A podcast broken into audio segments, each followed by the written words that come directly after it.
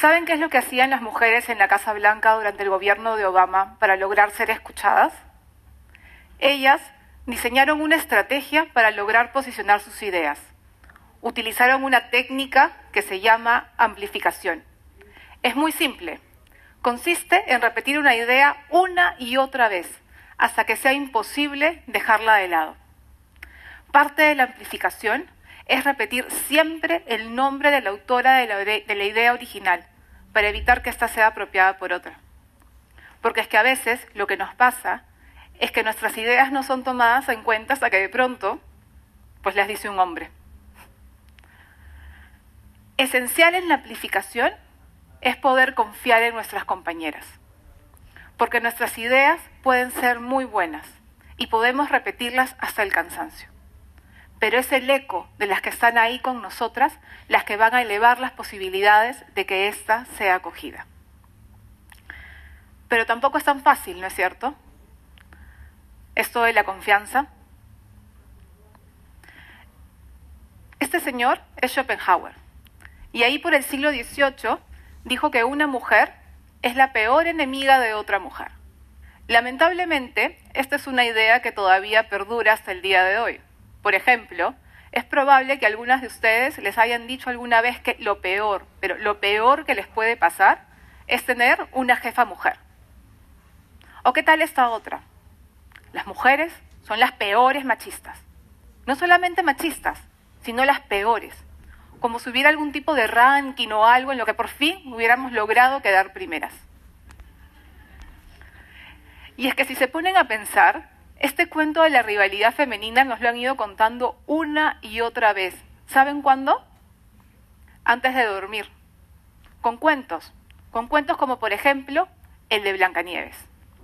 ¿Sí? Blancanieves. Si lo piensan fríamente, Blancanieves es la historia de una mujer que es capaz de matar a otra mujer para quedarse con el príncipe azul y ser la más bella. Si lo vemos así, no nos puede llamar la atención que haya decidido dejar su casa, mudarse al bosque con siete desconocidos, antes de quedarse con la única mujer en la con la que podía contar. Hoy les quiero proponer dejar de lado esta idea de la rivalidad femenina y en lugar de eso empezar a hablar de sororidad. ¿Han escuchado esa palabra? Bien, es linda, ¿no? En inglés es sisterhood y pueden encontrar la definición en el diccionario de Oxford. En español, la RAE todavía no decide incluirla, pero eso no significa que no tengamos una definición. La sororidad es la solidaridad entre mujeres que propicia la confianza y el apoyo mutuo. No se trata necesariamente de que seamos amigas, ni de que pensemos igual, ni de que estemos de acuerdo en todo, ni siquiera se trata de que nos caigamos bien. La sororidad lo que nos pide es que nos juntemos, que formemos alianzas para cambiar estas reglas de fuego que fueron creadas o que no fueron creadas por ni para nosotras, pero que nos afectan. Porque de muchas formas, a muchas de nosotras acá, el ser mujer en algún momento de nuestras vidas nos jugó en contra.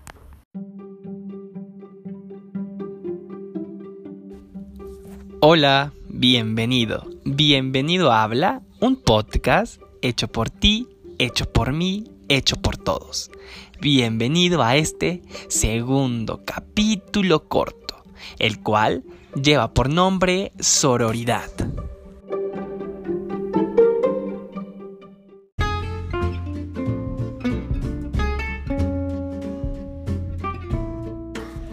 Antes de iniciar, quiero agradecer por haber escuchado nuestro primer capítulo corto titulado Clasismo y Racismo, el cual fue escuchado en más de siete países. Agradecer a Toño Peñalosa por su colaboración y a su equipo en el tintero. También a nuestro ilustrador, Eliud, el cual es el encargado de hacer las imágenes de cada capítulo de nuestro podcast. Sus redes sociales las puedes buscar en nuestro perfil de Instagram. No se te olvide buscarnos como habla doble al final guion bajo ME.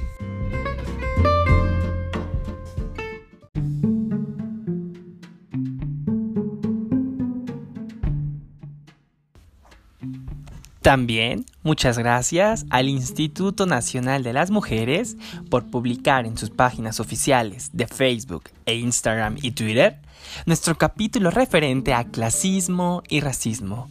InMujeres es el Instituto Nacional de las Mujeres del Gobierno de México. Muchas gracias por esa mención.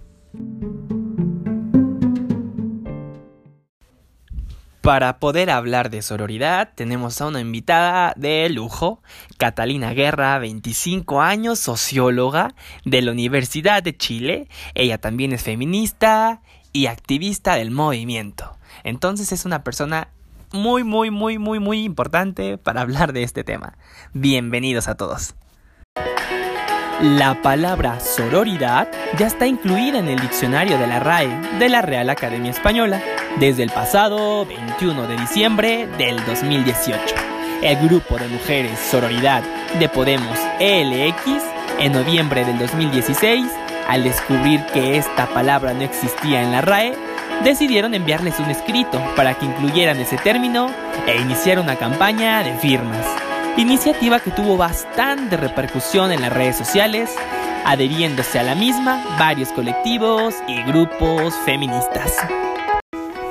La responsable del área de feminismo de Podemos, Teresa Soriano Ballester, ha afirmado que es una gran noticia que la Real Academia Española por fin haya aceptado incorporar esta hermosa palabra al diccionario digital, ya que es una herramienta más para la lucha contra el machismo y la violencia verbal y física que genera. Sororidad existe en el idioma inglés, francés, entre otros, proviene del latín sor, que significa hermanamiento entre mujeres, propiciando la alianza, el respeto y el reconocimiento.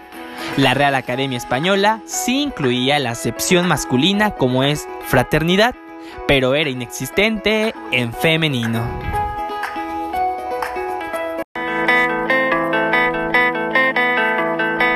Concepto de sororidad es un concepto que se inventa de alguna manera cuando se toma conciencia que la noción de fraternidad tiene como raíz frater y frater es varones, fray. Entonces resulta que el eslogan de la Revolución Francesa, libertad, igualdad, fraternidad, nos corta la fraternidad a la mitad de la población. Cosa que en cuanto se dan cuenta las mujeres, apelan a un resabio que mantiene la iglesia, que es la noción de sor.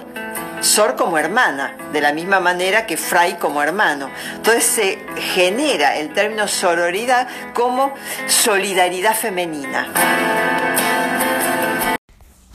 Para hablar de esta palabra nos dimos cuenta que mucha gente no sabe qué significa, en virtud de que esta palabra no está en nuestro vocabulario, debido a que esto surgió de algo inexistente. Para afianzar más este nuevo conocimiento que vamos a adquirir el día de hoy, el término sororidad se refiere a la hermandad entre mujeres con respecto a las cuestiones sociales de género. Sororidad es un término derivado del latín soror, que significa hermana, es un neologismo empleado para hacer mención a la solidaridad que existe entre mujeres, especialmente en las sociedades patriarcales.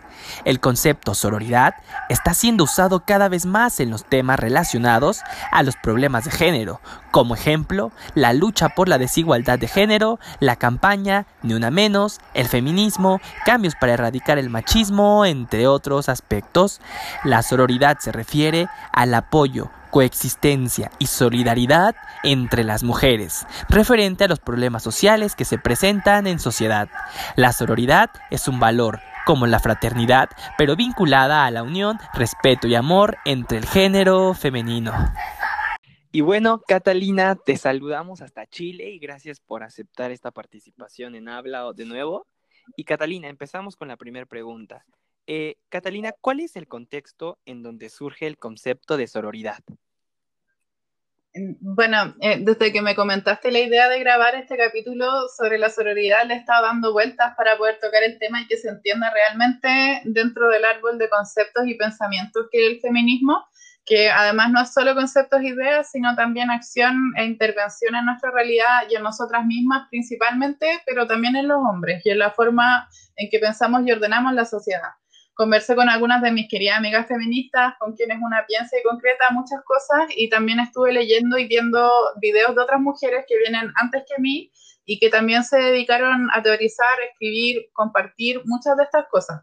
Para quienes se interesen en saber más, eh, la que más recomiendo es Marcela Lagarde, es una antropóloga investigadora mexicana y que es una de las mayores referentes del feminismo latinoamericano, porque ustedes cuentan con ese privilegio.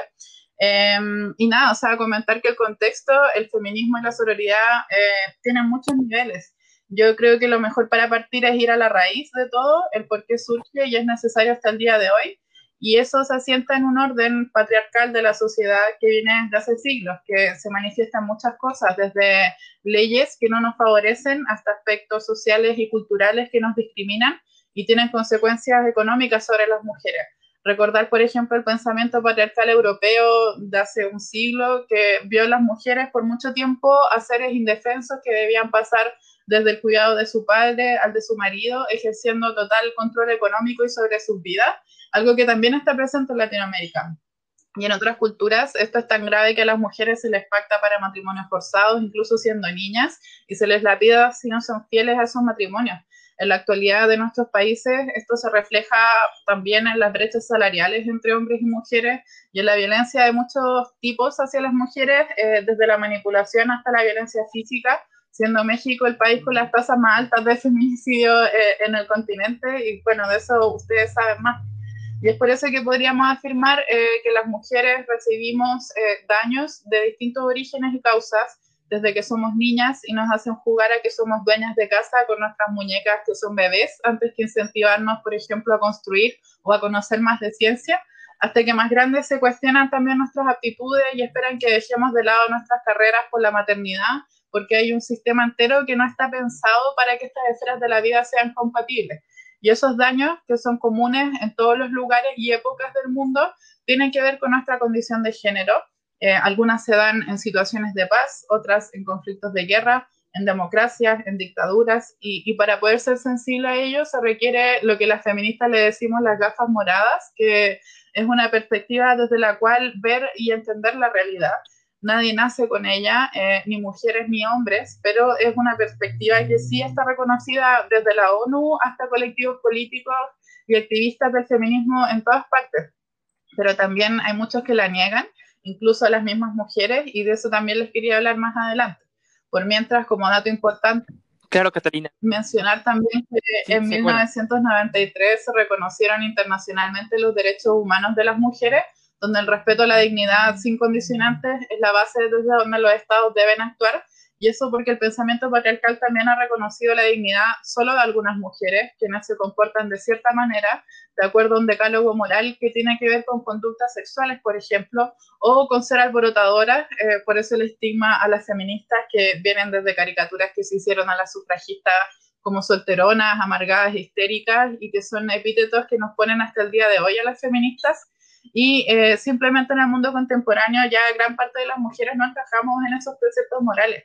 Y a partir de ese problema de raíz, el feminismo se ha desarrollado a través de distintos periodos de la historia moderna. Surge la modernidad, también hace crítica de ella porque muestra la desigualdad injusta que hay hacia las mujeres, contrario a los ideales de igualdad, justicia y fraternidad de la Revolución Francesa, por ejemplo, y hace visible y se opone a esa desigualdad de una forma que es radical, pero que no es extremista, pero a veces también es extremista, porque el extremo de la violencia hacia nosotras, que es la violación y el asesinato, por ejemplo, eh, también es extrema y lamentablemente está más normalizado de lo que debería ser. Y el feminismo busca ir a la raíz donde está esa desigualdad para transformarla y genera propuestas para abordarla a través de las leyes, de la política, de la cultura y de la sociedad completa. Ya para acercarme más al tema, eh, el feminismo es la base filosófica, política y cultural donde se entiende y se ejerce la sororidad es una política pensada y diseñada por miles de feministas en todas partes del mundo para darnos herramientas, recursos, habilidades para transformar las relaciones de amistad entre las mujeres, que es el primer vínculo que hay que transformar para hacer avanzar el cambio que toda la sociedad necesita. Y eso se basa en reconocernos en torno a intereses comunes, que pueden ser distintos según cada territorio o país, pero que también tienen mucho en común en todo el mundo. Y es un ejercicio que no siempre lo permiten las ideologías políticas, por ejemplo, o algún otro tipo de creencias. Cada generación de feministas ha diagnosticado sus adversidades, sus problemas, sus condiciones y las alternativas según la época para poder diseñar esos intereses comunes.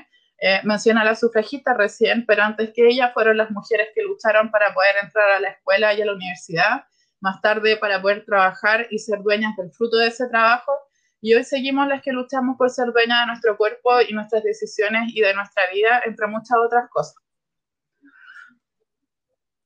Claro, Catalina, bueno, eh, interrumpiéndote un poquito, creo que, em, o sea, el, eh, la palabra sororidad, el, de dónde surge es bastante, bastante complejo, ¿verdad? O sea, no es solamente como algo que surgió de repente, sino que trae toda una historia, ¿no crees? Sí, o sea, está, como te decía, dentro de todo este árbol de, de conceptos, de problemáticas donde está, surge como el feminismo como el tronco principal, pero que responde a la raíz de un problema que está sentado en nuestras sociedades.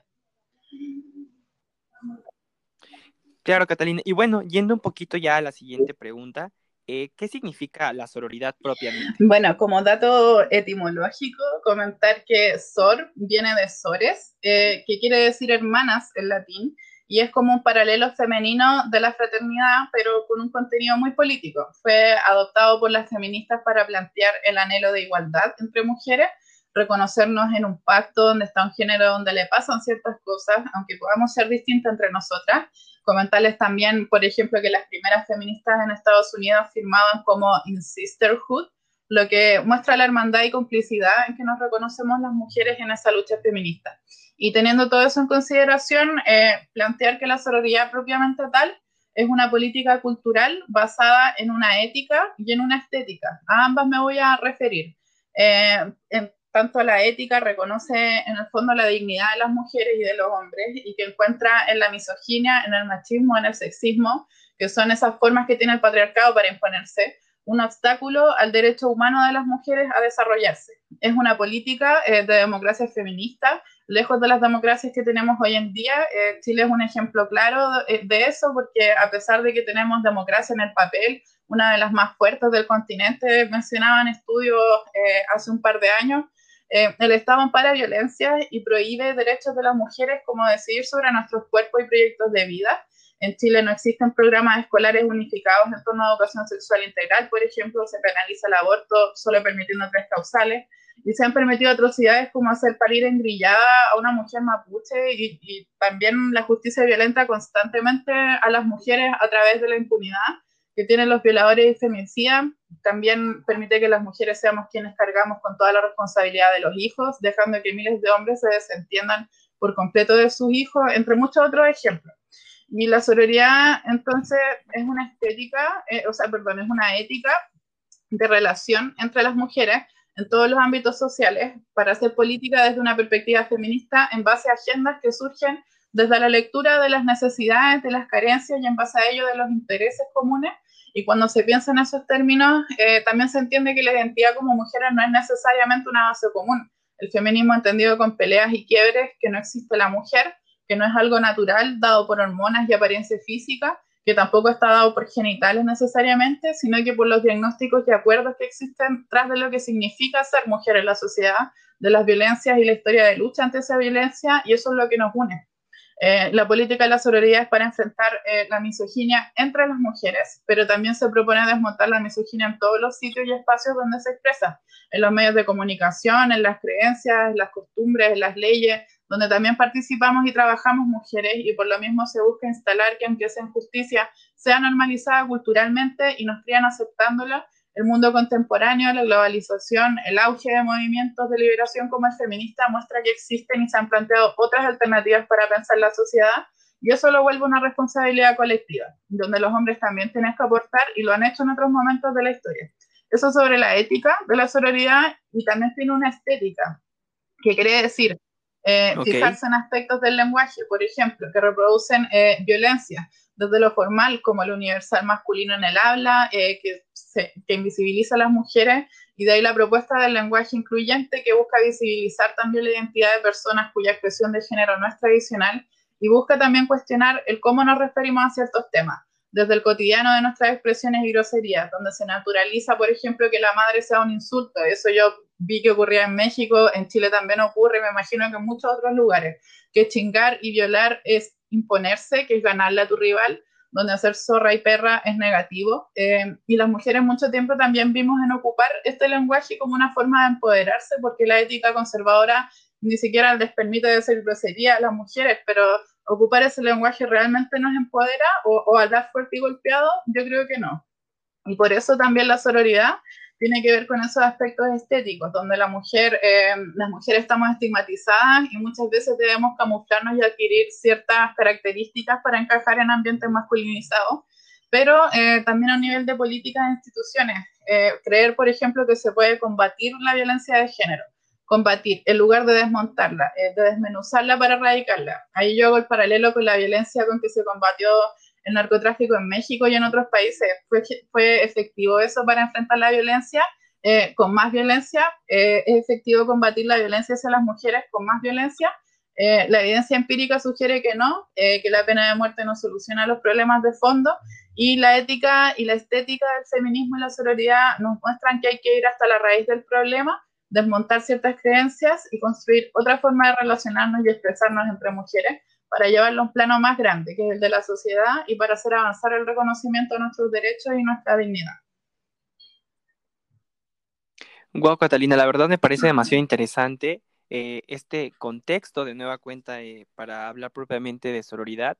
Y lo que más me, me, pareció interesante, lo que dijiste, fue encontrar la raíz del problema para así encontrar diferentes formas de afrontarlo, ¿no? Sí, es sumamente importante y es un ejercicio complejo igual porque requiere que miremos también tanto las cosas que nosotros nos han enseñado desde niñas y niños, cosas que son súper normales en nuestras familias, en nuestras escuelas, y es difícil desmontarlo.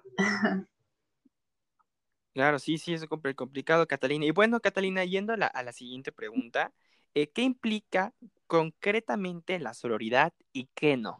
Eh, bueno, gracias al principio eh, de la sororidad que las feministas hemos llegado hasta aquí. Eso requerido mucho tiempo, muchas veces con dificultades para entender que no hay chapas de partidos políticos, ni nacionalidades, ni etnias, ni clases sociales que sean las representantes oficiales del feminismo, con desacuerdos profundos entre sectores de feministas que priorizan una u otra vía de intervención, porque recordemos que la participación cívica y política se expresa en muchas vías, desde las más institucionales hasta las más callejeras, desde el mundo intelectual, la educación, el arte.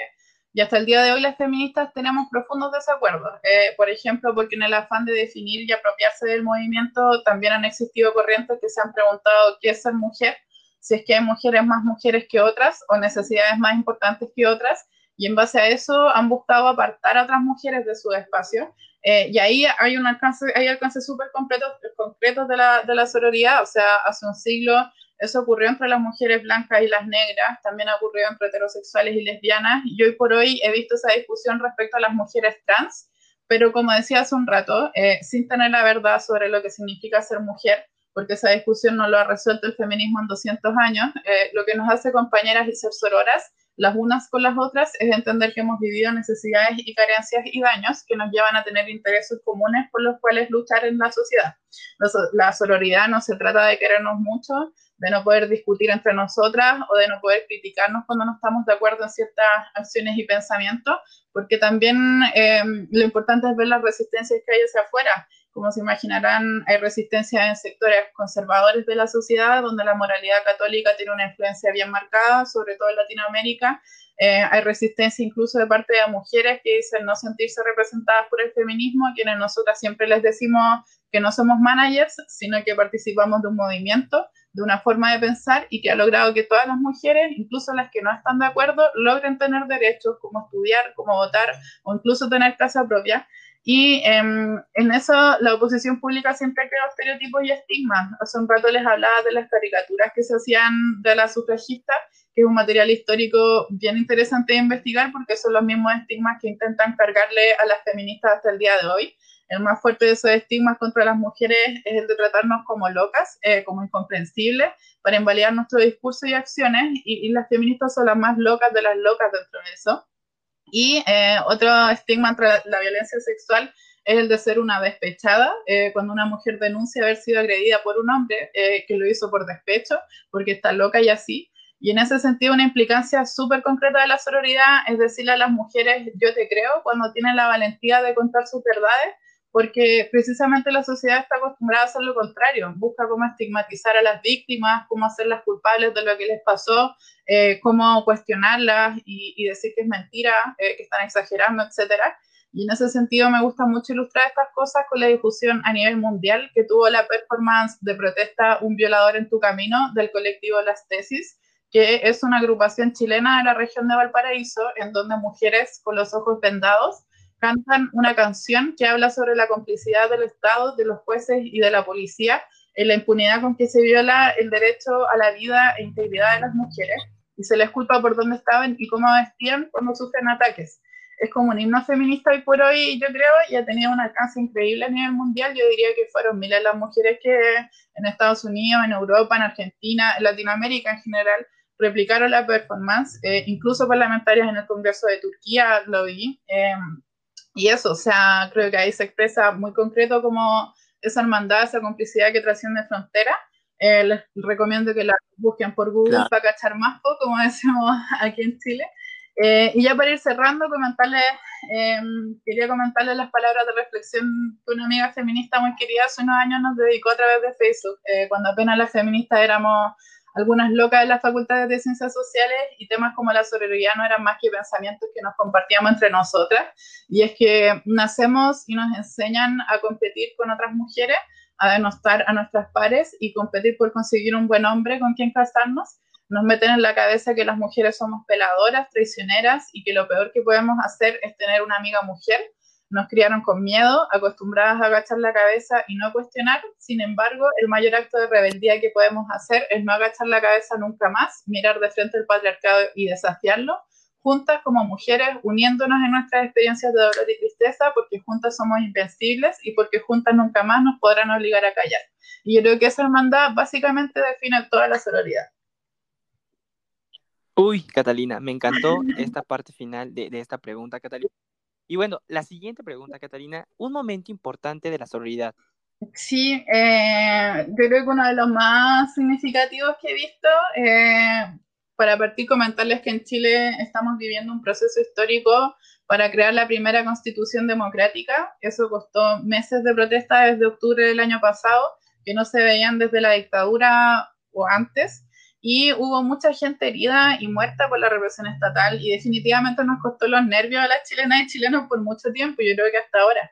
Y en octubre de este año tenemos el plebiscito para escoger la vía por la cual será esta constitución y las discusiones que nadie a nivel parlamentario para definir ciertas condiciones del proceso eh, constituyente. En marzo de este año se votó para fijar que la participación de delegados constituyentes sea paritaria, o sea, de mitad de hombres y mitad de mujeres, para darle un poco de contexto, eh, mencionar que las iniciativas de paridad a nivel político se consideran un paso para velar por la igualdad de género porque reconocen que de base el espacio político está masculinizado y que las mujeres hemos tenido una desventaja histórica para participar. Y si bien no es suficiente para conseguir la igualdad de género, sí es importante y hasta el último momento estuvo en duda de si los parlamentarios chilenos le iban a aprobar eso porque la derecha más conservadora no quería aprobarla y si se consiguió fue porque las feministas estuvimos movilizadas esos días a través de redes sociales y en las calles y porque hubo parlamentarias de derecha que no hicieron caso de las resoluciones del sector y se descolgaron y decidieron apoyar la paridad por su compromiso con el desarrollo y la participación política de las mujeres, por abrirnos espacios eh, que ellas mismas me imagino lo mucho que les habrá costado conquistar. Y a mí con mis compañeras nos tocó vivir ese momento en vivo en el Congreso, eh, porque fui parte de la Federación de Estudiantes de la Universidad de Chile y pudimos estar en ese momento y fue bien emocionante porque uno entiende lo importante que es esto para la historia del país y para las mujeres también. Wow, Catalina, simplemente eres una activista completamente, aparte de saber del tema, lo aplicas eh, en la vida cotidiana, Catalina. Y bueno, una pregunta. Eh, yéndonos a, tu lado feminista y, lo que haces e, en tu país y como mujer, ¿qué, es lo más difícil que te ha tocado pasar simplemente por ser feminista?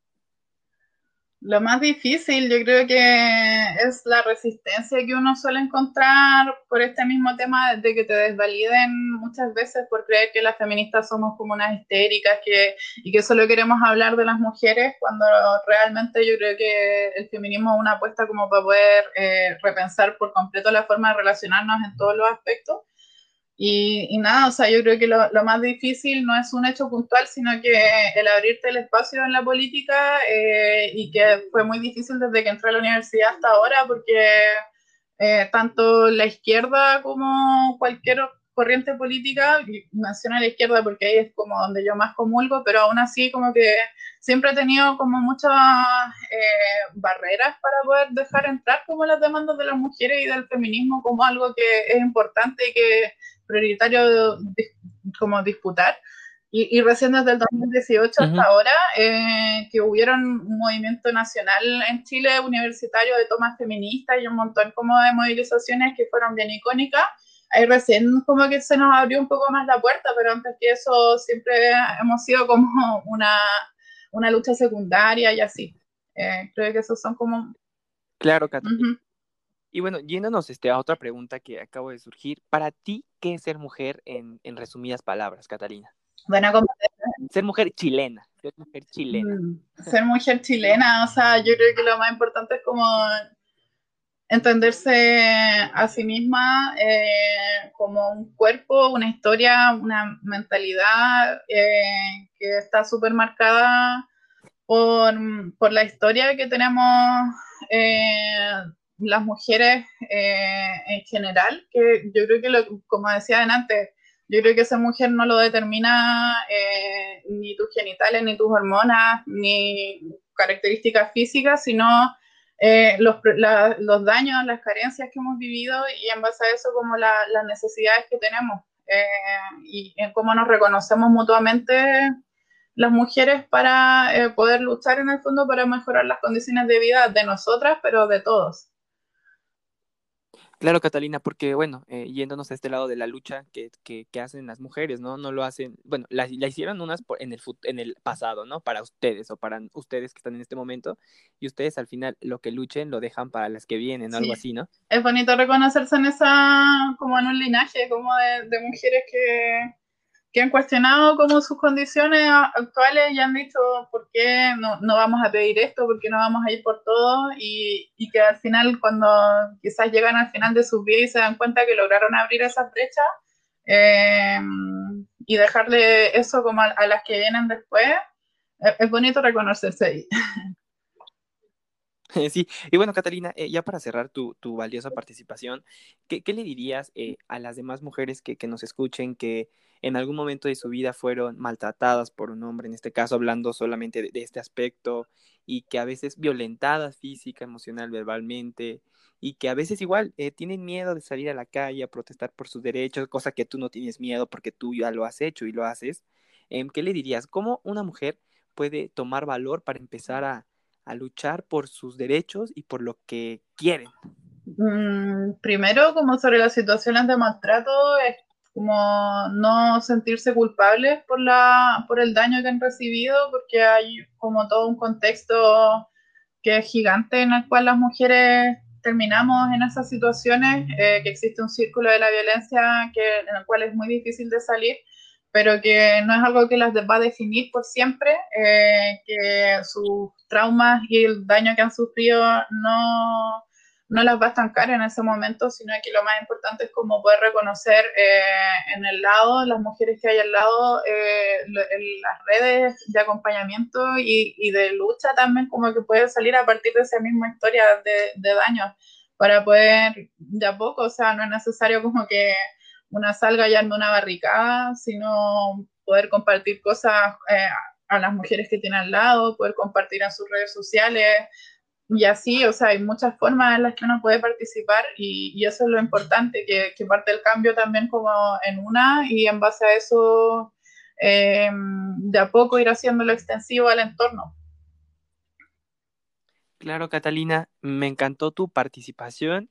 Y bueno, Catalina, ¿algo más con lo que quieras cerrar o es todo? Yo creo que es todo por ahora. Agradecer una vez más porque no siempre es fácil encontrar espacios como para poder hablar de estas cosas y reiterar que ojalá seamos muchas las que nos sentamos identificadas con, esto y que podamos eh, dar pie para que sigan existiendo estos espacios y, poder compartir nuestros conocimientos y nuestra experiencia.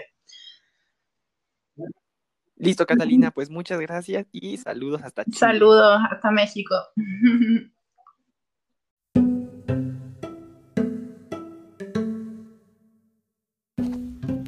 Y bueno, muchas gracias por escuchar este segundo capítulo corto y recuerda preguntarle a tus amigos, a tus seres cercanos, qué es sororidad. Más del 90% de las personas no sabrán qué significa, pero ahora tú podrás decirles lo que has aprendido y transmitir este conocimiento. Gracias y nos vemos después.